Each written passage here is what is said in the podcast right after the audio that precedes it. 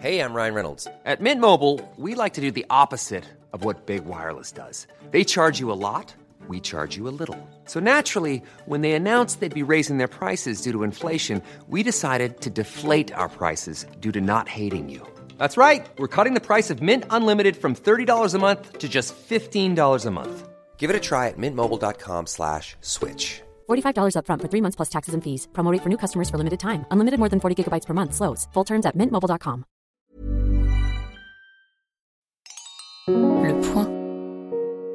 Vous écoutez Hors Champ de Bataille, un podcast dédié aux abonnés du Point.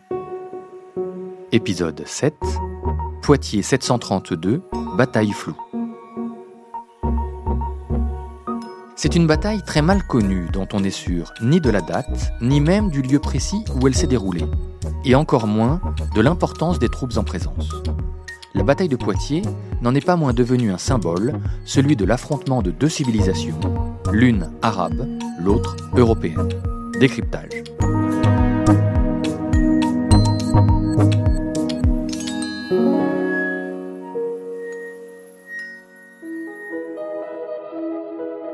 Comme la bataille de Covadonga en Espagne, où Pelayo, Pélage en français, roi des Asturies, défaite en 722 les armées mauresques d'Alcama, la victoire des troupes de Charles Martel sur celle d'Abderrahman dix ans plus tard marque le coup d'arrêt de l'expansion militaire arabe en Occident.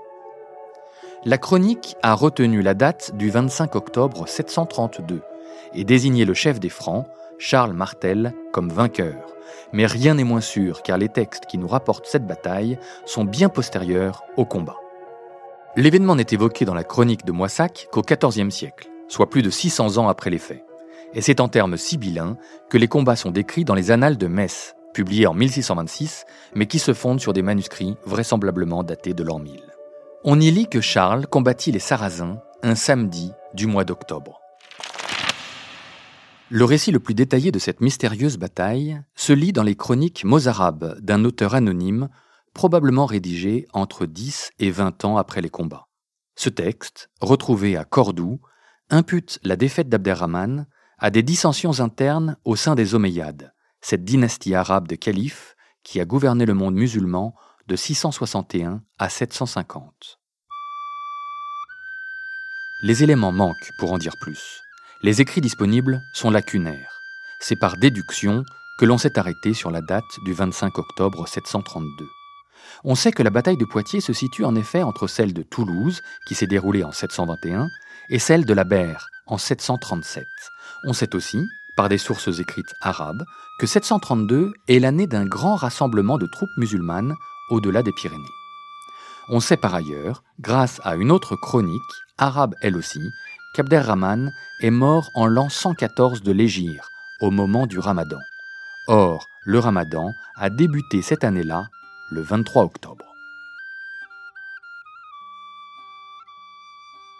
On en conclut donc que c'est un 25 octobre, un samedi, en cette année 732, que s'est déroulée la bataille en question. Mais comme vous le voyez, c'est une datation assez fragile. Même incertitude du côté de la localisation. Voilà ce qu'en dit François-Guillaume Laurin dans le chapitre qu'il consacre à cette bataille, dans son livre Ces lieux qui ont fait la France, paru en 2015 chez Fayard. Paradoxe de l'histoire. La bataille de Poitiers n'a pas eu lieu à Poitiers. Pour localiser le combat, la chronique arabe de l'époque, l'anonyme de Cordoue, emploie l'expression Balat al-Shuhada, longtemps traduite par pavé des martyrs allusion explicite à la voie romaine reliant Poitiers à Tours. L'historienne Françoise Michaud, que j'ai contactée, souligne que Balat signifie en réalité palais et non chaussée. On se serait donc battu plutôt près de Saint-Martin de Tours? Pourtant, toutes les chroniques, y compris du côté franc, la continuation de Pseudo-Frédéguerre, la chronique de Moissac, indiquent un lieu situé près de Poitiers, à plus de 70 km de Ballon-Miret. Cette hypothèse remet en cause les théories de nombreux historiens, qui croient pouvoir affirmer que cet affrontement s'est déroulé sur le site de la forêt de Moulières, sur la commune de Vouneuil-sur-Vienne, que l'on peut repérer sur une carte au centre d'un triangle formé par Poitiers, Chauvigny et Châtellerault. L'une des rares choses qui soit sûre, c'est que l'événement marque la fin d'une période, entamée en 711, 80 ans après la mort du prophète Mahomet. C'est à cette date que les musulmans ont commencé à s'implanter en Europe. Ils ont traversé le détroit de Gibraltar et conquis la péninsule ibérique en moins de 8 ans. Autour de 718 ou 719, les troupes du calife Issam ont fait souche dans le Languedoc actuel. Cette province, qui court des Pyrénées au Rhône, s'appelle alors la Gothie, en souvenir des Visigoths. On l'appelle aussi la Septimanie, car elle compte sept villes principales, outre sa capitale Narbonne, Agde, Béziers, Nîmes, Maglone, Lodève et Elne. Le règne d'Issam coïncide avec une forme de repli de l'Empire omeyyade. Après l'échec du siège de Constantinople en 718, l'expansion de ce califat marque le pas. L'épopée barbaresque, comme la surnomme la chronique médiévale, est arrêtée à Toulouse en 721 par le duc Eudes d'Aquitaine. Faute de pouvoir remonter plus au nord, les soldats morts obliquent vers l'est. En 725, ils prennent Nîmes et Arles. La même année, ils lancent une razzia sur la riche abbaye d'Autun en Bourgogne.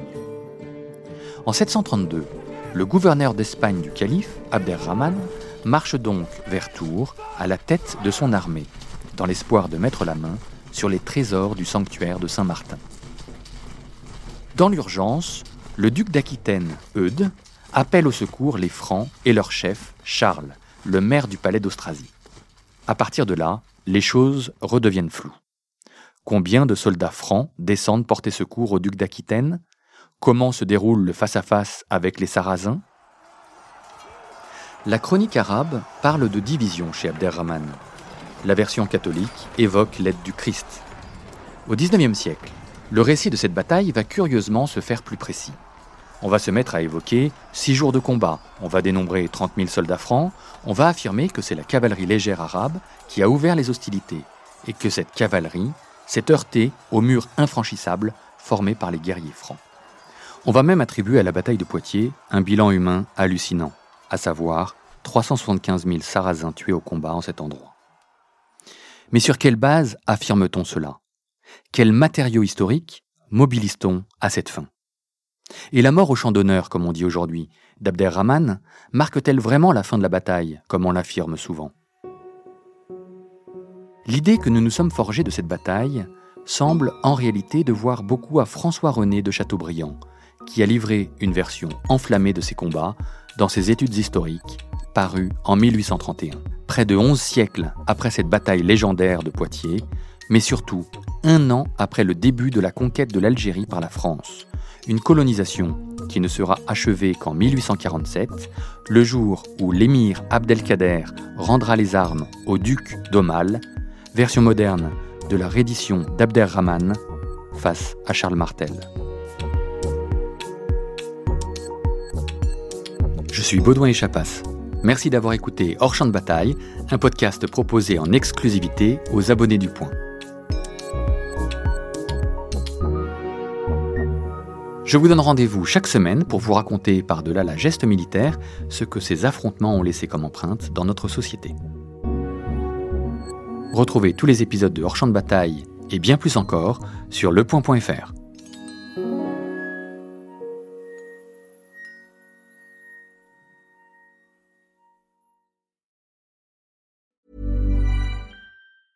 Hey, it's Danny Pellegrino from Everything Iconic. Ready to upgrade your style game without blowing your budget? Check out Quince. They've got all the good stuff shirts and polos, activewear, and fine leather goods, all at 50 to 80% less than other high end brands. And the best part? They're all about safe, ethical, and responsible manufacturing. Get that luxury vibe without the luxury price tag. Hit up quince.com slash upgrade for free shipping and 365 day returns on your next order. That's quince.com slash upgrade.